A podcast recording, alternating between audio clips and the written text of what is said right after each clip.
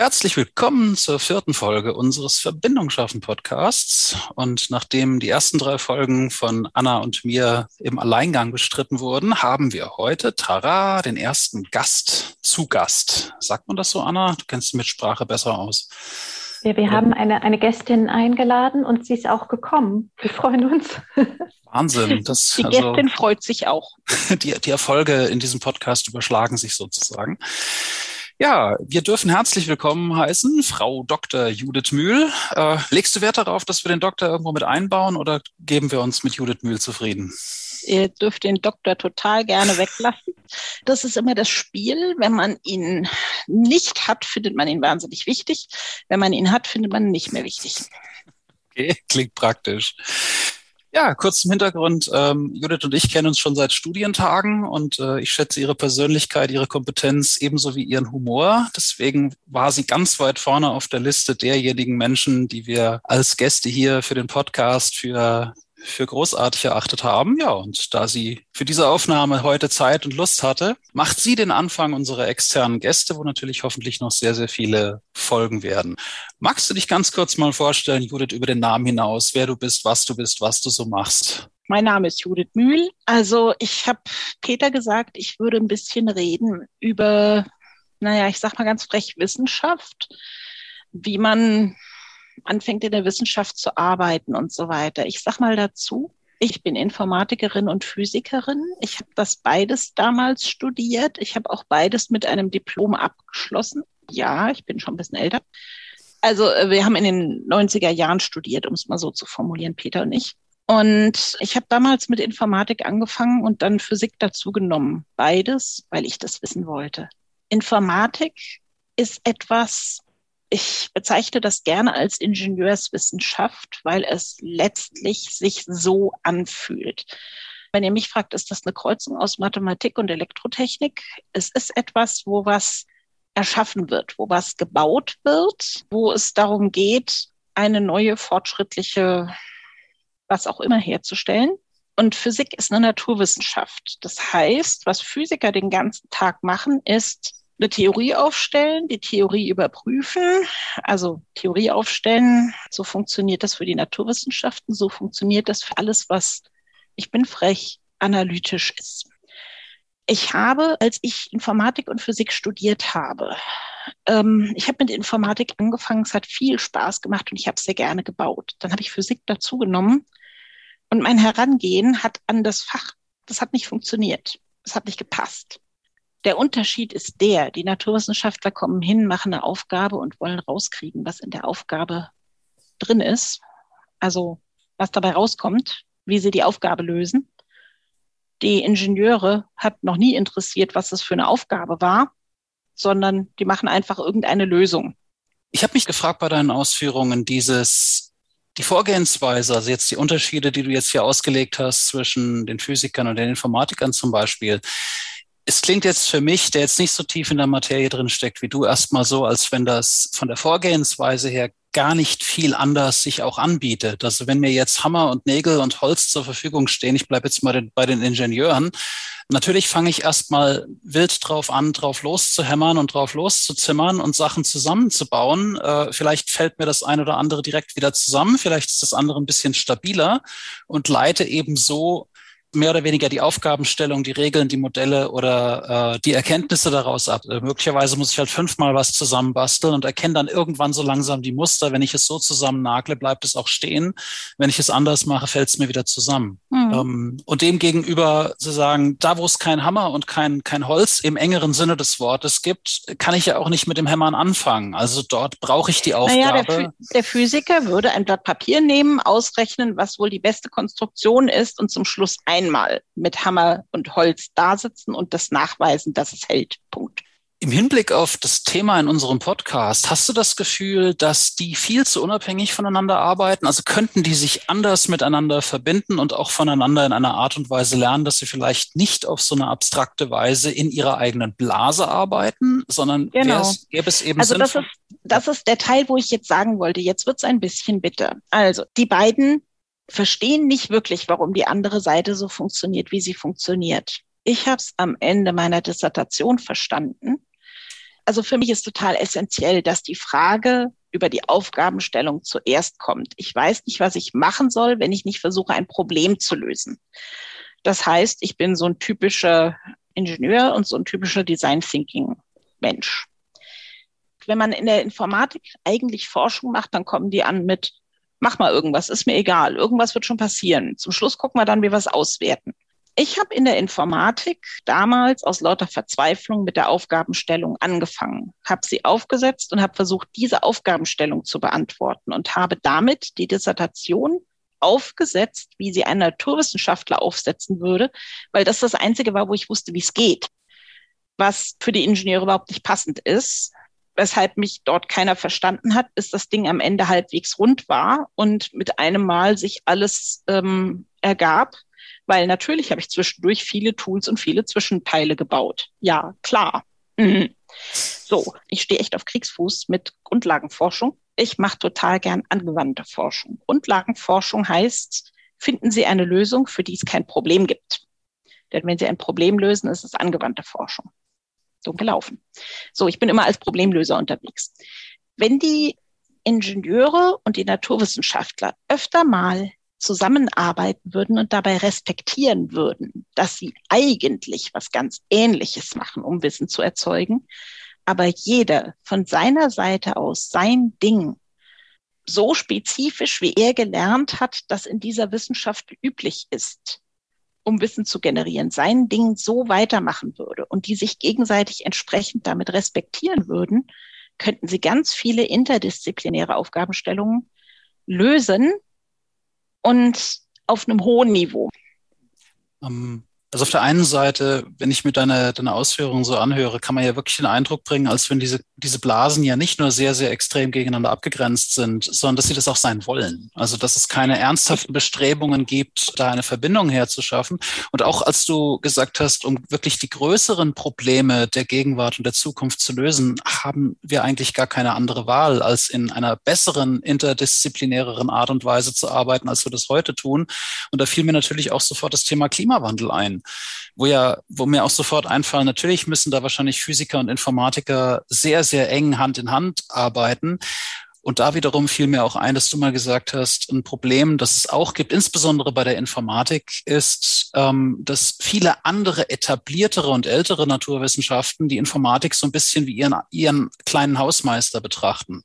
Also auch die Informatik nicht wirklich ähm, auf Augenhöhe sehen können und wollen, was sicherlich auch in dem Gesamtkontext ein Problem darstellt wenn die eine Seite als, als ernstzunehmende Wissenschaft auch wahrgenommen und anerkannt werden möchte und die anderen immer so ein bisschen von oben herabblicken. Als ich am Ende meiner Dissertation war, habe ich versucht herauszufinden, wann ist, wann ist eigentlich was interdisziplinär? Wann ist es eigentlich Wissenschaft? Was macht Wissenschaft zu Wissenschaft? Wann ist es nur ein Teilgebiet? Und so weiter und so fort es wäre total wichtig, dass die Leute anfangen, über ihre Grenzen hinweg zu gucken und zu versuchen, was sie auf anderen Gebieten mitleisten können. Die Leute bilden Blasen entsprechend dem, was sie interessiert, nicht entsprechend dem, was für die Welt wichtig wäre oder unser Weltbild massiv ändert oder uns die nächste Technik erfordert oder Menschheit zum Überleben hilft, sondern einfach entsprechend dem, was jeder Einzelne gerne machen möchte.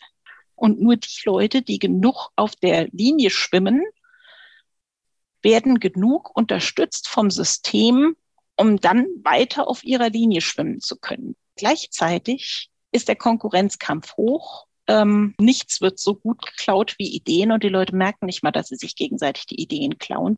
Ja. Ungünstigerweise sind aber unsere realen Probleme meistens tatsächlich interdisziplinäre Probleme wir haben ganz viel getan dafür, dass mehr Bildung und damit mehr Wissenschaft und damit auch mehr Forschung in die breite Mitte der Bevölkerung kommt und nicht nur zehn auf Erden so weit ausgebildet sind, dass sie das machen können. Ja, aber als nächsten ähm, Effekt hatten wir dann halt, dass, wie soll ich sagen, die, der Konkurrenzkampf hoch wird. Das ist keine Eliteveranstaltung mehr. Dafür will auch wirklich jeder mitreden. Dafür boxen sie sich gegenseitig so gut sie können aus der Bahn. Und ähm, ich glaube, wenn Leute sich, wenn es nicht so, ähm, wie soll ich denn sagen, so schmerzhaft wäre, seelisch schmerzhaft wäre, ständig von irgendjemand zusammengeprügelt zu werden, weil man neben der Spur guckt, wenn man versucht, was anders zu machen als andere. Wenn wir einfach ein bisschen netter insgesamt zu uns wären, dann wäre es leichter, von einer Blase zur anderen zu gehen. Und ich glaube, dass wir das ganz dringend bräuchten, diese Kommunikation zwischen den Blasen. Das ist das, was ganz schwierig ist es ist frustrierend, wenn ich mir angucke, dass wir eigentlich wirklich ein paar helle Köpfe brauchen könnten, die zusammenarbeiten. Und aber anscheinend die menschliche Natur das nicht zulässt, dass sie zusammenarbeiten. Ist es denn wirklich die menschliche Natur oder wie du jetzt auch extrem gut ausgeführt hast, auch so, dass es tatsächlich auch so die Systeme und die Strukturen sind, die einfach über Jahrzehnte, möglicherweise über Jahrhunderte etabliert wurden, plus die ganzen Belohnungssysteme. Ich meine, das kennen wir ja auch, das, was belohnt wird, wird wiederholt. Das ist ein ganz klassischer Mechanismus und ähm, belohnt wird, äh, möglichst auf, auf möglichst kleinem Punkt möglichst tief zu bohren, belohnt wird, möglichst im Zentrum der eigenen Komfortzone zu bleiben, belohnt wird, äh, alle Konkurrenz von links und rechts wegzubeißen. Ähm, Belohnt wird außerdem, dass jeder andere versteht, was du da tust mit deinem Kram. Das heißt, wirklich neue Ideen willst du da gar nicht in die Welt rausblöken, weil es nämlich keiner verstehen würde. Damit kommst du auch nicht weiter. Also sei ja nicht genial, nicht als Wissenschaftler. Es wäre wirklich nicht gut. Kannst du als Musiker oder so machen, keine Ahnung. Aber als Wissenschaftler, also brauchst du mindestens mal jemand, der für dich, der für andere übersetzt, was du gerade denkst ja. Das heißt ja wieder die falschen Anreize. Also das heißt, du schaust genau. eher danach, dass du ein möglichst großes Publikum kriegst und ein möglichst großes Publikum kriegst du eben nicht, wenn du irgendwas so außergewöhnlich Neues und Innovatives machst, was vielleicht nur drei oder vier als das geniale Neue erkennen und folglich es auch lesen und einordnen können. Also schwimmst du weiter in dem breiten Strom mit, von dem du auch weißt, wenn ich dazu was sage, dann finde ich auch meine 1000, 10.000, 100.000 Leser. Ja, ich meine, darauf läuft es hinaus. Und dann ist es immer auch noch ein bisschen Modesache, was gerade in ist, was man gerade erarbeiten will und so weiter. Wenn wir alle etwas weniger in unseren Blasen rumlaufen würden und etwas mehr bereit wären, andere auch Mensch sein zu lassen, dann wären wir wahrscheinlich besser darin, uns gegenseitig zu befruchten mit unseren Ideen und für ein paar wirklich wichtige Sachen irgendwann eine Lösung zu finden. Äh, andererseits, Herr im Himmel, diese Menschheit hat schon so lange überlebt, die überlebt das auch noch mal, keine Sorge. Ja. Ich finde genau den Gedanken ist jetzt auch über das Wissenschaftsthema weit hinaus, eben dieses aus den eigenen Blasen rausgehen. Ich glaube, nicht nur in Bezug auf Klimawandel, sondern auf viele, viele anderen Themen ist das so ein bisschen das Schlüsselthema, wenn wir es schaffen möchten, und eben auch gerade dieses, dieses Thema Interdisziplin, was du vorhin gesagt hast. Dieses, es ist ja schön und gut, dass sich die Blasen so schön entwickelt haben und dass, dass die Blasen für sich jetzt auch so eine, so eine schöne Integrität entwickelt haben. Aber ich glaube, jetzt sind wir wirklich in einer Epoche angekommen, wo es eben heißt, auch wieder eine, eine Vereinigung und eben eine, eine Verbindung und eine Zusammenarbeit zwischen den Blasen herzustellen, es ist ja, es, es führt ja letztendlich das ganze System, führt langfristig gesehen zumindest so wie es sich jetzt für mich angehört hat, mehr oder weniger in den Stillstand hinein, weil irgendwann sind die Blasen durchgeforscht für sich alleine. Und um zu diesen Zwischenpunkten zu kommen, da musst du ja auch wirklich bereit sein, den eigenen Tellerrand auch wirklich mal zu überblicken und aus der Blase herauszutreten. Ja, wie gesagt, ich bin eigentlich der Meinung, dass Leute sehr bereit wären, aus der Blase rauszutreten, wenn es ihnen nicht so viel Angst machen würde. Was ich mich die ganze Zeit frage, ist, was die Kommunikation machen kann. Also würde es nicht helfen, wenn es eine bessere Wissenschaftskommunikation gäbe? Und das ist jetzt natürlich wieder so ein Teil, wo ich mich ein bisschen zu Hause fühle. Ich habe jahrelang Wissenschaftsjournalismus gemacht an der Uni auch ähm, für unser Campusradio halt ergründet, worum geht es eigentlich in der Forschung? Wie kann ich es so erklären, dass die, die Menge das auch versteht? Also natürlich, ich kann nicht die mathematischen äh, Probleme lösen oder verstehen, was sie da wirklich tun aber vielleicht mal gucken, dass ich es kommunizieren kann nach außen. Buff, ist es eigentlich gut, was Sie da machen? So, damit die Blasen gar nicht mehr so blasig sind, sage ich jetzt mal. Ähm, und was, was ich halt daran so, so spannend fände, ist, wäre das überhaupt möglich, dass also die Wissenschaftler selber sagen, hier, ich, ich erkläre das so, wirklich so Sendung mit der Maus mäßig, was ich hier tue, um das einer größeren Öffentlichkeit zu präsentieren und würde das helfen, die Blasen vielleicht auch ein bisschen zu befrieden oder zu verknüpfen? Was meinst du? Ich bin davon total überzeugt. Nur du ähm, verlangst gerade ein anderes Skillset als das vom Professor. Bei uns werden die Professoren berufen aufgrund ihrer, äh, wie soll ich sagen, göttlichen Innovationskraft oder was auch immer, also aufgrund ihrer Forschungsleistung. Als nächstes kriegen sie Personalverantwortung und kriegen einen Managementjob. Also du schreibst so lange Paper, bis du Professor ist und danach managst du das andere hauptsächlich Paper schreiben. Nur damit wir uns klar und deutlich verstehen. Keiner von denen hat eine Ahnung von Management. Keiner von denen hat vorher eine Ahnung davon, wie man eigentlich Gelder an Land zieht, was die Grundlage dafür wäre, dass seine Leute arbeiten können. Und keiner von denen hat irgendwann was über Pädagogik gelernt, irgendwann was über Psychologie gelernt, über Mitarbeiterführung, über Menschenführung Führung. Und ähm, keiner von denen hat jemals gelernt, dass er das kommunizieren müsste. Und eigentlich sollte ich das erwarten können. Also, eigentlich sollte ich erwarten können, und ich weiß noch genau, wie ich meine Physik-Diplomarbeit geschrieben habe im Jahr 2000 hat einer an dem Institut gesagt, naja, eigentlich muss man doch erwarten, dass die Wissenschaftler das, was sie da machen, der Welt erzählen können. Warum sollten sie sonst Geld dafür kriegen? Und die prompte Antwort dazu war, ich kann nicht über das, was, worüber ich promoviere, Quantenchaos, kann ich nicht an der Würstchenbude reden. Das versteht kein Mensch ja, vielleicht sollten wir es dann nicht erforschen. Ich weiß es nicht. Also ich, ich meine. Das ist total spannend, weil es, es führt im Grunde wieder dahin, wo, wo wir schon mal waren, dieses Studium Generale, was es mal gab als Idee, ja. dass Menschen nicht nur ihr, ihre Blase, ihr einziges Fach studieren, sondern dass sie sich breiter aufstellen. Gucken, was gibt es denn da noch? Und ja. äh, also ich habe zwar nur Linguistik studiert, also ich bin nur in den Geisteswissenschaften unterwegs gewesen, aber ich habe tatsächlich geschaut, dass ich in diesem ich meine, das war ein Bachelor, ne? ist ein anderes System. Und ich hatte diesen wahlfreien Bereich. Da konnte ich Vorlesungen besuchen aus allen möglichen Fachbereichen, ähm, alle, die geöffnet waren. So, und ich habe mich ja. in Biologie-Vorlesungen eingesetzt. Ich habe Chemie gemacht. Ich habe äh, Philosophie-Vorlesungen besucht. Und ähm, ich habe halt geguckt, was gibt es da noch? Und ich habe das Gefühl, ich, ich habe jetzt kein Fachwissen mehr angeeignet, aber ich habe bei allem mal reingeschnuppert und geguckt, wie machen die das? Wie ist die, die Atmosphäre genau. dort und was gibt es eben noch? Und äh, ich finde es halt total spannend, wie, wie starr scheinbar die Naturwissenschaften aufgestellt sind, wo ich tatsächlich am wenigsten Einblick natürlich darin habe. Also ich bin der vollen Überzeugung, dass sie starr aufgestellt sind. Übrigens die Medizin natürlich auch.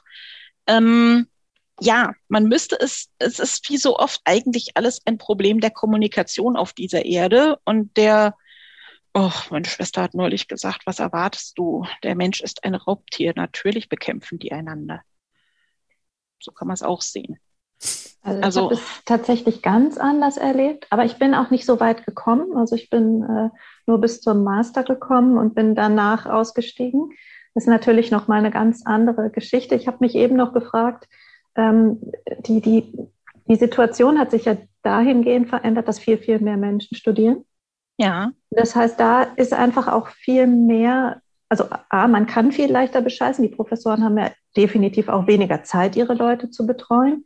Äh, das mit dem Geld ist noch eine andere Sache und das Universitätssystem oder die ganzen Stellen und so weiter, das ist auch die Lehraufträge, das ist ja fürchterlich, äh, was da gerade passiert ähm, ist es ja vielleicht aber auch ein Punkt, wo einfach die Innovationen nicht mehr so sichtbar werden, weil das keine Einzelpersonen mehr sind, sondern weil es halt irgendwie in der Masse verschwimmt und man will halt so durchkommen. Also ich kenne Leute, die haben den Linguistik-Bachelor in vier Semestern gemacht und waren da ganz stolz drauf, dass sie halt ja. nicht, vier, nicht, nicht sechs Semester gebraucht haben, sondern vier.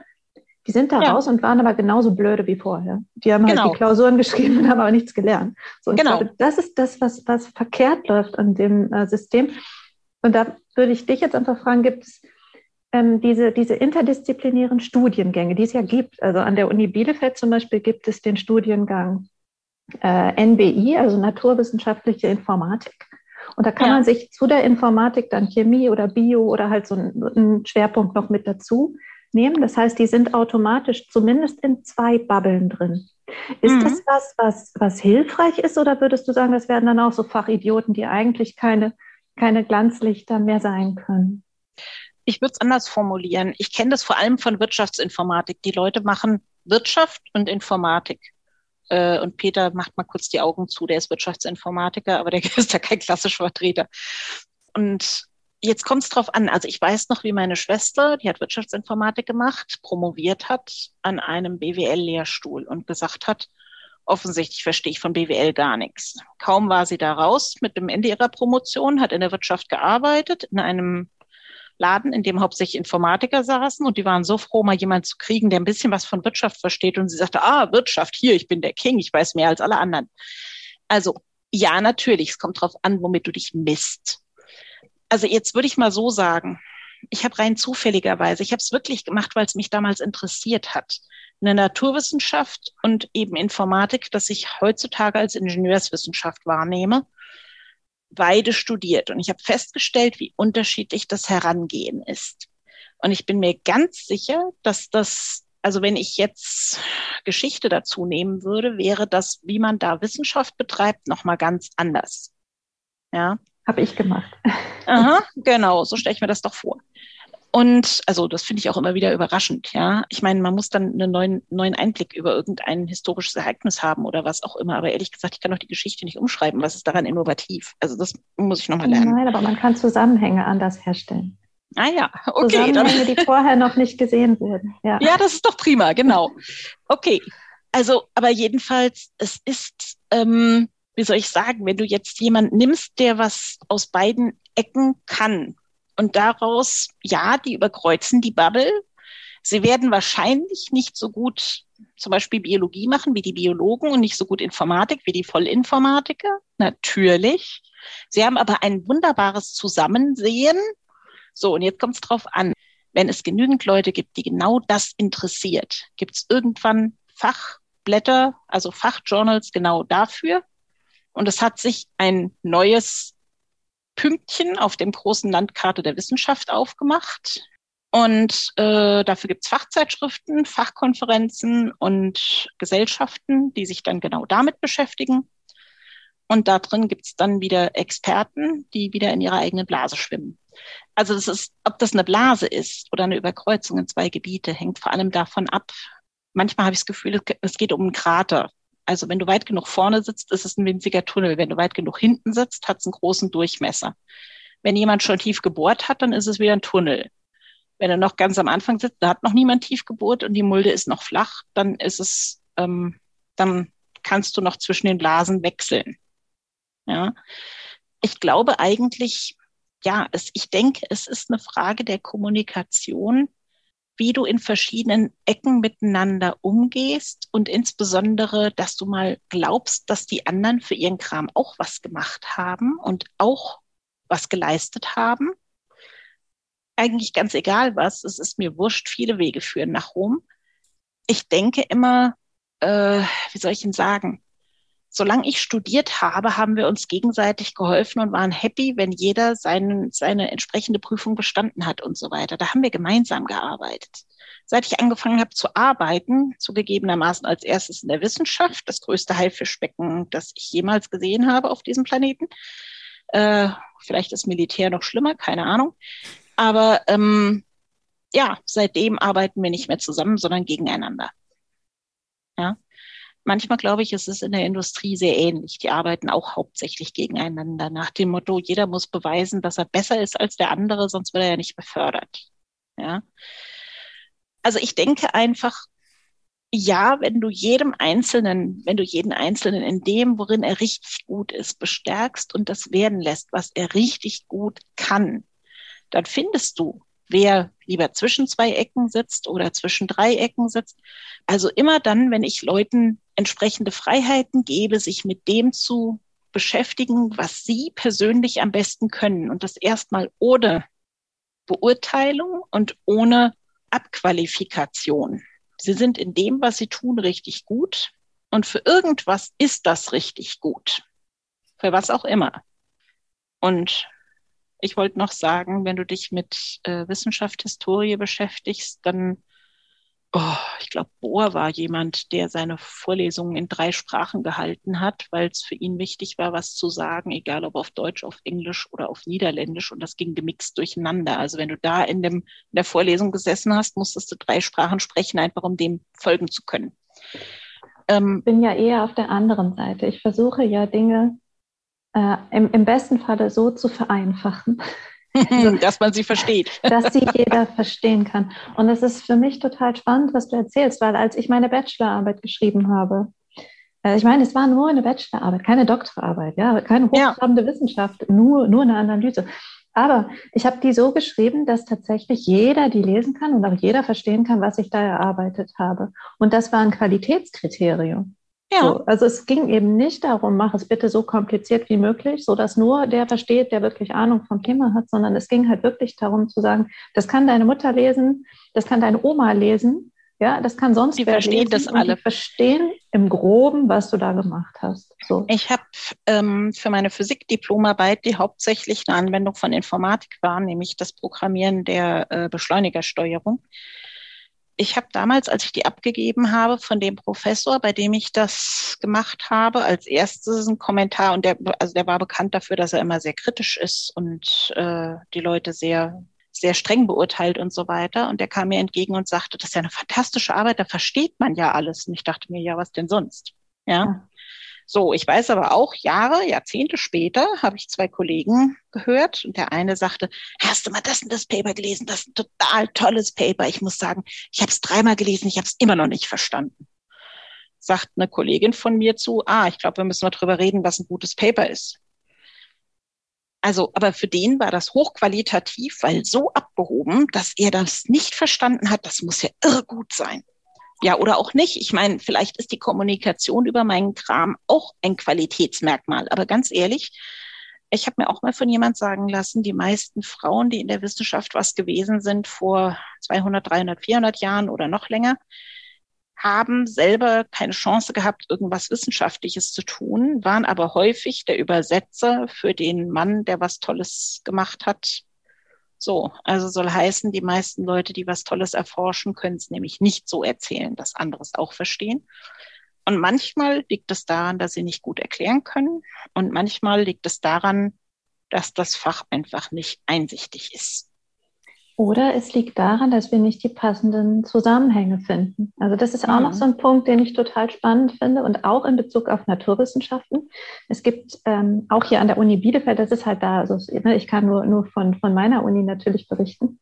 Es gibt eine ähm, Vortragsreihe, Forum offene Wissenschaft heißt das. Und die ist geöffnet für jeden, der kommen möchte. Also es ist nicht für Studenten, nicht nur, sie können natürlich auch kommen. Aber mhm. es ist mhm. vor allem für interessierte Menschen, die einfach Bock haben, ein Thema von verschiedenen Seiten wissenschaftlich zu betrachten. Und es werden Dozenten eingeladen, die dann zu einem bestimmten Oberthema etwas sagen. Und es ist halt interdisziplinär. Also da sprechen dann halt Erziehungswissenschaftler, sprechen irgendwelche Gesellschaftswissenschaftler, Politikwissenschaftler, sprechen aber auch Biologen dann zu irgendwelchen Themen oder Unterthemen von dem Oberthema halt. Und so bekommt man einen sehr ähm, breit gefächerten Blick. Und natürlich müssen die auch dafür sorgen, dass sie halt verstanden werden, ne? auch von einem Publikum, das vielleicht den Wissenschaftsbetrieb gar nicht kennt. Und ich finde es so, so spannend, weil immer wieder der Hörsaal ist voll. Ne? Und das ist einer der größten, äh, den, den wir haben an der Uni. Also es mhm. ist, eigentlich ist das Interesse da. Ich glaube, es muss halt Initiative geben zu sagen, hey, wir, wir erklären dir das so, dass du das eben auch verstehen kannst. Ich halte das für total wichtig. Gerade auch, dass ich erkläre es so, dass es jemand verstehen kann. Ich möchte dazu noch sagen, also ähm, wie gesagt, ich habe am Anfang Physik studiert, weil ich das wirklich verstehen wollte mit dieser Welt. Und als ich fertig war, habe ich gedacht, so genau wollte ich es nicht wissen. Ähm, Quantenmechanik ist nichts, was du verstehen kannst.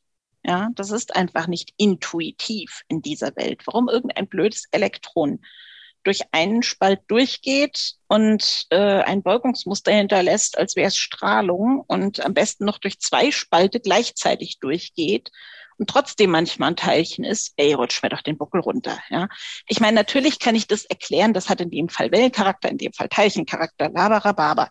Aber ich glaube nicht, dass es sehr intuitiv verständlich ist, warum dasselbe Ding gleichzeitig zwei Sachen ist, die es nicht gleichzeitig sein kann, Herr im Himmel. Und ähm, ja, also ich meine, insgesamt fände ich es gut, wir würden mehr Sachen machen, die intuitiv verständlich sind, insbesondere wenn wir an einer Ecke ankommen wollen, wo es wirklich Probleme löst. Dann denke ich wieder, äh, das mit der Kernfusion muss ich vielleicht nicht intuitiv verstanden haben. Es reicht mir völlig, wenn es jemand nachher kann. Aber vielleicht sollte so jemand mal einen Vortrag darüber halten, wo eigentlich das Problem ist und was man versucht zu tun und was im Moment Ansatzpunkte sind, um es zu verstehen, wie es funktionieren könnte. Genau, so, und wo das es überhaupt gebraucht wird. Wo, wo, genau. wo ist es überhaupt? Ja, ja. Naja, auf der Sonne ist es und wir hoffen sehr, dass wir es irgendwann auf der Erde so hinkriegen, dass die Erde nicht in äh, Rauch und Asche aufgeht. Und wenn ähm, das, wenn das dann noch als Einladung verstanden wird, eben an, an alle anderen Disziplinen zu sagen, wir hätten hier mal so einen relativ großen Sack voller Probleme, die noch gelöst werden müssen. Und äh, ich kann euch genau erklären, wie das Problem funktioniert und wo wir gerade noch unsere Mühe haben. Und vielleicht gibt es in euren Disziplinen ja irgendwas, irgendwelche Anhaltspunkte, die uns da ein oder zwei Schritte weiterbringen und lasst uns mal einen Kaffee miteinander trinken dann könnten wir, glaube ich, an ganz vielen Stellen, nicht nur bei der Fusion und auch nicht nur beim Klima, vielleicht irgendwo auch mal zwei, drei Schritte vorne machen. Weil ich glaube, die Ironie ist, dass ich mir vorstellen könnte, in ganz vielen Schubladen liegt ganz viel Zeug rum, dass, wenn nur bekannt würde, dass es an anderer Stelle dazu ein passendes Problem gibt, dass man es aus der Schublade rausziehen könnte und sagen könnten, äh, ja, ja, da haben wir mal irgendwann vor zwei, drei, vier, fünf Jahren mal was gemacht oder was gedacht oder was aufgeschrieben. Es hört sich so an, als wenn es dazu passen könnte, insbesondere jetzt, wo ihr mir es erklärt habt, so dass ich es verstehen kann. Äh, schaut da doch mal drüber und ich, äh, ich erweise euch den gleichen Respekt und ich erkläre euch unser Ende des Themas genauso, dass ihr es wiederum verstehen könnt und dann finden wir gemeinsam raus, ob es vielleicht ein Puzzleteil für das Problem sein könnte. Also dazu fallen mir zwei Sachen ein. Erstens, guck mal ein äh, Physiker ist der Mensch, glaube ich, der Herr Professor Brockmann, der muss irgendwo in Berlin sitzen, soweit ich mich erinnere. Der war immer mal im Fernsehen, wenn es um irgendwelche Corona-Vorhersagen ging. Und der liebe Mensch ist Physiker, aber er modelliert die Ausbreitung eines Virus und so weiter und so fort. Also er hat Pandemie erforscht, wenn du so willst. Und der hat ein Verständnis von interdisziplinär, das besagt, ist doch egal, was du studiert hast, versuch das jetzige Problem zu lösen, egal wie. Wenn ich so einen Menschen früher getroffen hätte, wäre ich heute vielleicht tatsächlich noch Wissenschaftler. Also das ist, was bei mir streng verboten war, aber offensichtlich hat er es geschafft, auf die Art und Weise rumzukommen. Den müsstet ihr dann mal befragen, der kann das, glaube ich, besser selber erklären. Ähm, das ist eine, was mir dazu einfällt. Das andere, was ich total klasse fand, war die Beschreibung, in der Schublade liegt vielleicht eine Lösung, die irgendwo zu einem Problem passen könnte. Ja, genau, das nennen wir Grundlagenforschung. A solution looking for a problem das, also ich habe, glaube ich, am Anfang irgendwann mal gesagt, weshalb ich ein Problem mit Grundlagenforschung habe. Normalerweise versuche ich für ein Problem eine Lösung zu finden. Ich müsste halt durch alle Schubladen durchgucken. Und schlauer wäre natürlich, ich könnte mit allen Leuten, die irgendwelche Schubladen haben, wo irgendwas drin liegt, mal reden. Also ich habe irgendwann mal gedacht, ich glaube, also wenn ich jetzt so viel Geld auszugeben hätte, wenn ich im, hm, in zwei bis drei Lottotöpfen gewonnen hätte oder so, dann würde ich gerne eine Zeitschrift aufsetzen, in der Artikel publiziert werden, die zwar peer-reviewed sind und definitiv auf dem Boden der Wissenschaft stehen und wissenschaftlich sauber erforscht sind, die aber sonst nirgendwo unterkommen, weil sie nicht in eine der Blasen gehören, weil sie einfach nicht mitten im Thema liegen, sondern mehr am Rand. Ich glaube, das sind die viel interessanteren Ecken. Wenn ich könnte, würde ich so ein Journal ähm, ins Leben rufen. Das ist teuer. Also und hallo, sehe ich so aus, als hätte ich Geld zu verschenken. Also anders gesagt, es passiert eben nicht. Aber ähm, ja, und da drin möglichst was kommuniziert, was von mir aus gerne als Fachartikel da drin stehen darf und immer bitte schön danach ein, zwei, drei Seiten, naja, zehn Seiten äh, darüber hat, dass der Normalmensch auch noch versteht, was da drin steht. Und das macht vielleicht auch wieder mehr Spaß an Wissenschaft. Also ja. deine, deine Enttäuschung ist deutlich geworden. Ich hatte die auch, aber anders. Ich hatte vom, vom Studieren diese, diese Humboldtsche Idee, ne? Erkenntnisse ja, richtig, ja, so, wie, wie ja, man sich genau. das vorstellte. Ja, und dann kam ich an die Uni und das war wie Schule. Das war. Ah ja, also du bist das, einfach, du hast einfach später studiert als ja, Peter und ich. Also der Riesen, ja, der Riesenvorteil, den ich damals noch hatte mit meinem Diplomstudium, war, ja, ich durfte was dazulernen und es war ihnen herzlich egal, ob ich dafür anwesend war oder zu Hause im Kämmerlein gesessen habe, ob ich das mit Leuten diskutiert habe, was auch immer. Wir haben keine Credit Points bekommen. Ich habe keine Hausaufgaben bekommen, die ich abgeben musste. Es war keine Schule. Es gab keine Anwesenheitspflicht. Ich musste einfach irgendwann die passende Klausur bestehen. Und übrigens, solange ich Klausuren geschrieben habe und da eine Matrikelnummer drauf stand, hatte ich auch nie Probleme mit der Beurteilung. seit ich äh, in meinem Lebenslauf stehen habe, sie ist Frau, wird es schon viel kritischer mit der Beurteilung. Ja, und dann sind wir wieder bei der Frage, ist wichtig, was zu können oder ist es auch wichtig, das zu verkaufen? Und was bedeutet verkaufen? Also deine Lösung verkaufen. Und wie viel von den Urteilen, die wir haben, sind Urteile? Und wie viel sind Vorurteile? Und wie viel davon ist, ähm, ist Leistung? Und wie viel davon ist Zutrauen von Leistung. Oh jo, können wir noch ein paar Podcasts unterhalten. Wollte, ich, ich, wollte, sagen, das ich, wieder was Neues.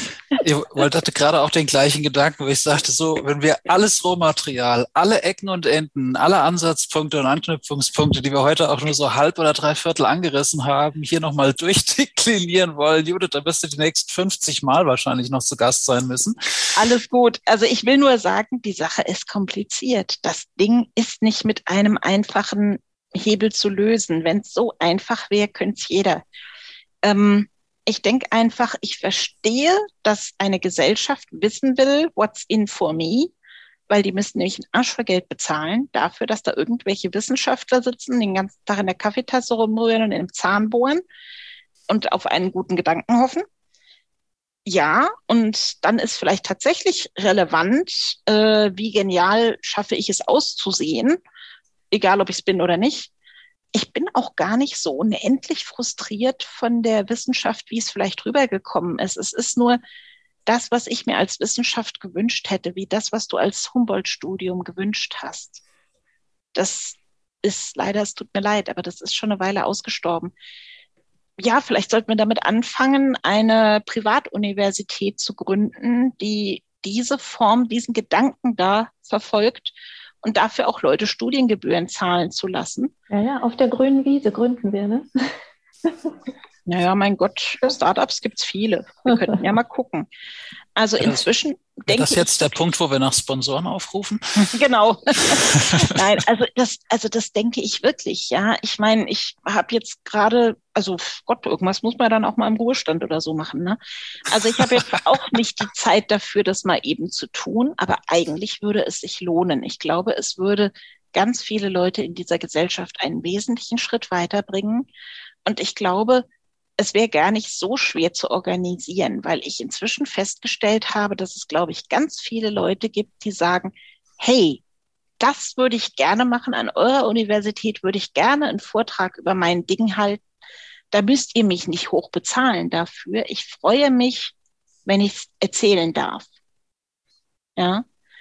Und manchmal denke ich, keine Ahnung, vielleicht müsste man zu so einer typischen Privatuniversität gehen und sagen, hallo, können wir vielleicht einen Studiengang im Nebenkriegsschauplatz eröffnen? Wie viel würde der bei euch kosten? Wie viel muss ich den Leuten da aufschwatzen, dass sie bezahlen müssen? Und äh, da müsste man sich vielleicht mal ein bisschen mit unterhalten. Ne? Also ihr wisst aber auch, dass man Studiengänge akkreditieren muss und so weiter. Und ey, ja, also die Bürokratie, der Bürokratie sind keine Grenzen gesetzt in keinem Land dieser Welt äh, die ist ein selbst äh, erhaltendes System und selbst vergrößerndes System. Trotzdem mag ich die Idee, also die, die Universität oder der ganze Wissenschaftsbetrieb. Also der Elfenbeinturm ist nicht mehr da, das haben wir schon festgestellt. Also so krass ist es nicht mehr, aber trotzdem ist es immer noch diese Idee von Wissenschaft als irgendwas, was man nicht versteht. Und ich fände es total spannend, irgendwie etwas zu bauen, wo man sich einfach informieren kann über Themen und wo man nicht sagt, so, ich bin jetzt hier der Experte und verstehst sowieso nicht, was, äh, was, was ich mache, sondern dass man versucht, das anderen Leuten nahezubringen, wenn sie denn eine Frage haben. Ich mag ja sowieso Fragen. Also mhm. eine, lass uns einen offenen Austausch ähm, über Wissenschaft anregen. Das fände ich total toll. Also ähm, in Anbetracht dessen, dass es heutzutage im Internet mit virtuell und so weiter sehr viel einfacher ist, als immer erst mal zig Leute zusammen in einen Hörsaal setzen zu müssen, denke ich, dass wir ganz viele Grundlagen dafür haben. Ich weiß nicht, wie man es ähm, weit genug publik macht und ich weiß nicht, wie man die richtigen Leute mal als erstes dazu einlädt, aber ich würde sagen, Hunger kommt beim Essen, klein anfangen, größer werden. Ja, in Deutschland ist es total wichtig, für irgendetwas irgendein Papier zu haben. Jippidi-du. Und wenn das Papier was aussagen soll, musst du, wie gesagt, den Studiengang akkreditieren. Mhm. Ähm, wenn du was in der, wenn du es nicht im Studiengang machen willst, sondern einfach so, als wir arbeiten gemeinsam, und du möchtest dafür irgendwelchen Output haben, dann solltest du irgendwas darüber schriftlich machen. Offensichtlich ist Schrift ja viel besser als Sprache, kein Kommentar. Und äh, dann sollten wir anfangen, diese Schriften irgendwo einzureichen. Damit sie passiert sind, müssen sie publiziert sein. Was nicht geschrieben ist, ist nicht passiert. Was nicht publiziert ist, hat keiner gelesen. Was publiziert ist, hat auch keiner gelesen. Und ähm, du weißt, was ich meine, ja. Dann brauchen wir eine, unsere eigene Zeitschrift, unsere eigene Gesellschaft für, keine Ahnung. Oh, vielleicht fangen wir mit einer Stiftung an. Also wir haben jetzt jedenfalls unsere Liste bekommen. Danke dir. Wir wissen. wir fangen mal an. Morgen, morgen.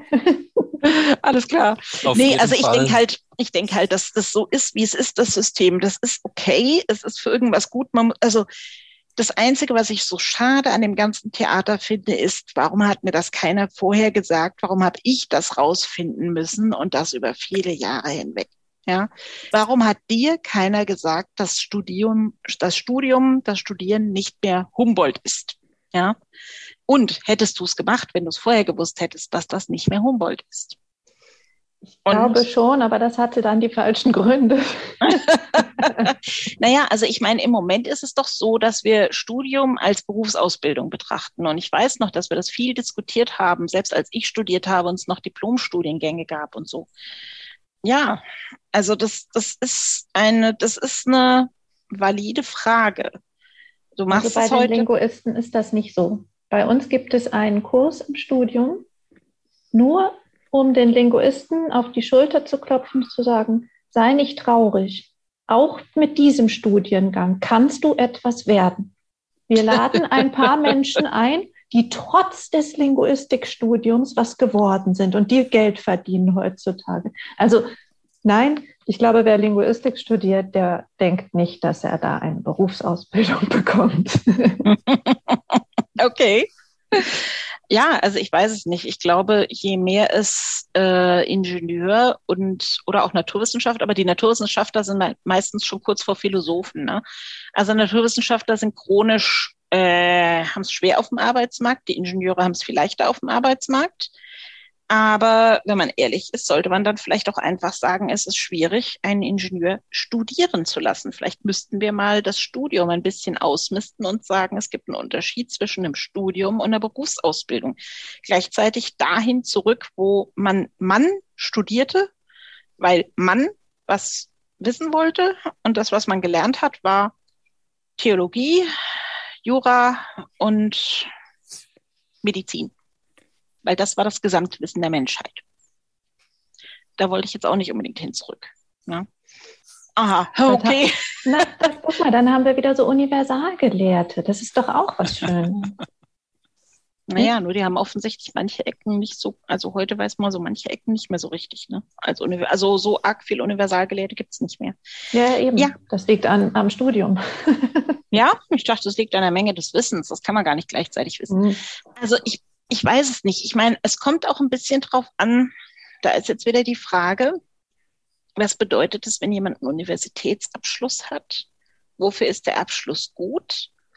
War, also ich habe ich hab irgendwann mal über die Informatik gesagt, also das Einzige, was ich wirklich garantieren kann für jemand, der in Darmstadt Informatik studiert hat und abgeschlossen hat, der kann so viele verschiedene Sachen gelernt haben und auf so viele verschiedene Sachen Art und Weisen gemacht haben und in so vielen verschiedenen Arten nicht gut sein, dass das Einzige, was ich wirklich garantieren kann, ein Minimum an Selbstorganisation ist. Der Mensch hat es geschafft, zu dem Zeitpunkt, wo der Aushang war, ihr müsst euch jetzt anmelden für irgendeine Prüfung, irgendwann mitten im Semester, sich da anzumelden, das ist ein zwei Wochen Zeitraum, und später zu der Prüfung zu erscheinen, und zwar im richtigen Raum. Das ist das Einzige, was ich garantieren kann, was sie alle gemeinsam konnten. Also anders gesagt, die sind bei der Gelegenheit erwachsen geworden. Vielleicht ist das das, was, was damals Studium war. Wir werden erwachsen. Keine Ahnung. Und natürlich, die haben alle irgendwas Fachliches gelernt, aber manchmal sehr unterschiedliches Fachliches. Also, hm. Ja, aber vielleicht ist es auch einfach eine Persönlichkeitsweiterbildung. Die ist es bestimmt. Und die ist es auch heute noch, obwohl es so verschult ist und obwohl einem jedes äh, Hausaufgaben, Lektüre, Stückchen äh, per E-Mail gesandt wird. Also wirklich. okay. Ja, ja, das ist, Also ich habe, es gab, als ich angefangen habe, gab es noch Semesterapparate, dann irgendwann nicht mehr. Da ah ja, ist nicht genau. mehr nötig. Ne? Wir schicken euch alles rum und dann lest ihr das und dann macht ihr euch Anmerkungen und wir sprechen dann drüber. Ja, alles okay. klar. Weißt du genau, das ist, also Selbstlernen war da nicht mehr drin. Aber ja, mhm. ich glaube schon, es ist, es ist eine Art von ähm, sauberem, methodischem Arbeiten und ich glaube, ich hoffe, dass es in allen Fächern so ist. Und ich bin mir glaube, fast sicher, ja, ich würde allerdings vielleicht dann doch Kunst oder so außen vor lassen. Ich wette mit dir, dass man das, also ich glaube, dass man Kunst nicht sauber methodisch machen kann, ohne nicht verstanden zu haben, was Kunst ist. Unabhängig davon, dass ich nicht verstanden habe, was Kunst ist und dass deswegen da nicht mitreden kann. Aber ich glaube, es gibt für alles eine Ausnahme. Guck, aber deswegen, aber, ich, ich weiß nicht, wie das mit der Physik ist. Und trotzdem können wir drüber sprechen. Das ist sehr spannend. Danke. ja, gerne. Ja, und, nicht also, nur, und nicht nur das. Also ähm, ich, ich finde es ja auch beeindruckend, genau wie du gesagt hast, Anna, wir haben ja schon die, die Notizblöcke gezückt und fleißig mitgeschrieben. Und wenn wir nochmal ganz vorne an, ansetzen, vor wenigen Monaten kannten wir uns noch nicht. Anna, jetzt ist hier ein Podcast, jetzt kommen hier Ideen rein und weißt, vielleicht äh, existiert in zwei, drei Jahren dann die Universität mit dem hier besprochenen Studiengang, mit dem entsprochenen äh, Institut und äh, der großen Innovations- und Strahlkraft dann auch in alle möglichen Interdisziplinen äh, in alle möglichen Disziplinen hinein. Wer weiß. Aber genau darum geht's ja. Und gerade in deine Richtung, Judith, möchte ich auch nochmal sagen, ich finde es auch sehr cool, dass du hier, was das Thema angeht, auch mit diesem ganz stark spürbaren Interesse auch reingehst, zu sagen, sag den Leuten doch bitte, wie, wie funktioniert's da innen drin? Was, was kann ich erwarten? Was bekomme ich hinten raus und wie funktioniert's? Also lass die Leute nicht so allein.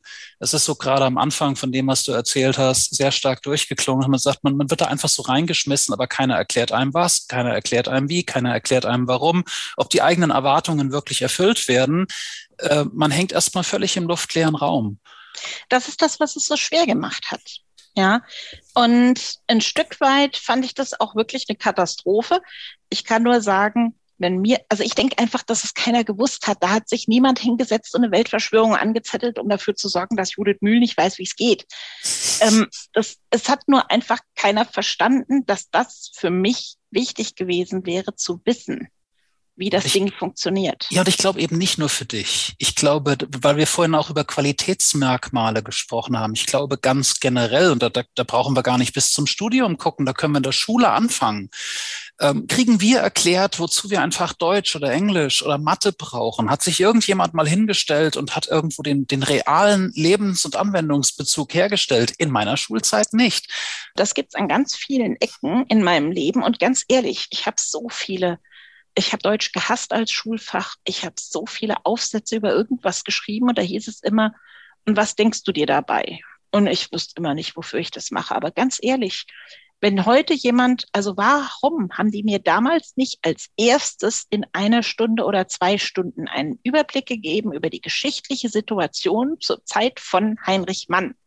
Dann würde es eventuell helfen, wenn ich nachher interpretieren soll, was der komische Mensch geschrieben hat da, wo ich die Kultur dieses Volkes hätte lernen sollen, hat leider niemand geschafft, mir zu erklären, warum diese Kultur so zustande gekommen ist, wie sie zustande gekommen ist. Schade, das hätte mich vielleicht interessiert. Und ungünstigerweise habe ich verdammt lange gebraucht, um rauszufinden, dass, also die französische Revolution war, Peter? Oh, bitte. Ach so, 1789, sagt ihr noch was, ne? Pi mal Daumen zehn Jahre früher war die Unabhängigkeitserklärung in den USA. Das waren zwei getrennte Ecken in meinem Geschichtsbuch. Dass das ungefähr zusammengehört, dass das auf denselben philosophischen Errungenschaften fußt, dass die Freiheitsstatue in New York eine Verwandte, die genauso aussieht, irgendwo in Frankreich stehen hat, weil sie ein Geschenk von Frankreich an New York war. Und die Leute in New York ernstzunehmend überlegt haben, ob sie sie erstmal eingepackt lassen, weil keiner da war, der das Geld hatte, um sie aufzustellen. Das habe ich später erfahren.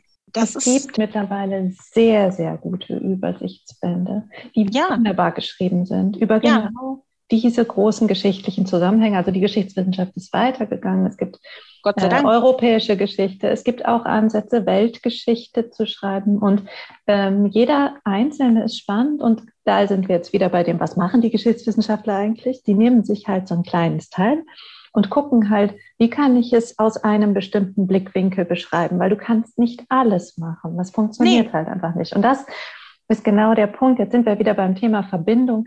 Also welchen äh, Fokus nehme ich? Welchen ja. oder wohin wende ich meinen Blick?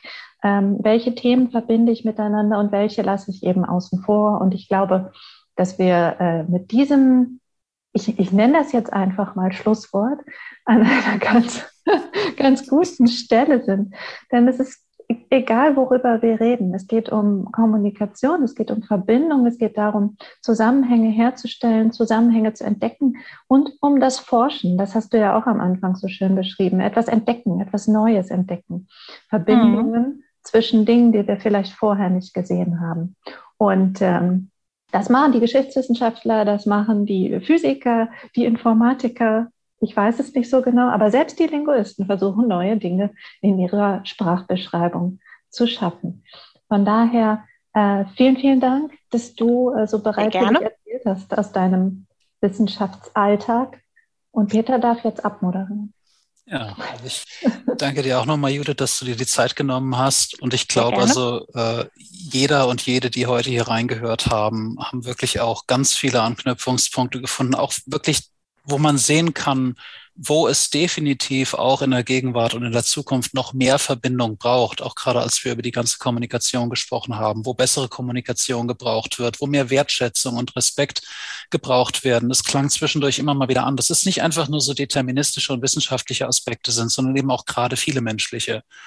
Und ich denke, wenn wir das mal wirklich alles zusammenkriegen, über die Blasen hinaus, über die Technik hinaus, bis wirklich tief in die Wertschätzung, den gegenseitigen Respekt und das Interesse aneinander hinein, das wäre ein riesengroßer Schritt. Und wer weiß, ich finde den Gedanken vorhin auch mit der, der Universität, der neuen Disziplinen, der neuen Art und Weise. Ich, ich finde das charmant und wer weiß, verrückt genug ist unsere Welt ja, dass vielleicht sowas daraus erwachsen kann. Also wenn jetzt innerhalb weniger Wochen und Monate hier so ein Podcast aus dem Nichts entsteht, ähm, meine Fantasie und Kreativität im Sinne von was entstehen kann, ist ziemlich unlimitiert. Und ich würde mich freuen, wenn da irgendjemand vielleicht jetzt was hört, auf uns zukommt, der vielleicht die große Kiste Geld unterm Bett stehen hat und sagt, äh, keine Ahnung, was ich Sinnvolles damit äh, anfangen kann. Ich habe immer noch nach dem passenden Weltrettungsprojekt gesucht, jetzt habe ich es gerade gefunden. Lasst uns mal einen Kaffee zusammen trinken. Finde ich einen schönen Gedanken. Also das ist mein Schlusswort zu dem heutigen Podcast. Vielen, vielen lieben Dank euch beiden.